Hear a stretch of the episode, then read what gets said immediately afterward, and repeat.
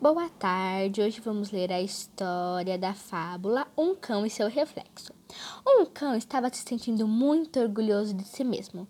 Achara um enorme pedaço de carne e a levava na boca, pretendendo devorá-lo em paz em algum lugar. Ele chegou a um rio e começou a cruzar a estreita ponte que levava para o outro lado. De repente, parou e olhou para baixo. Na superfície da água, viu seu próprio reflexo brilhando. O cão não se deu conta que estava olhando para si mesmo. Julgou estar vendo outro cão com um pedaço de carne na boca. Opa, aquele pedaço de carne é maior que o meu, pensou ele. Vou pegá-lo e correr. Dito e feito, largou seu pedaço de carne para pegar o que estava na boca do outro cão.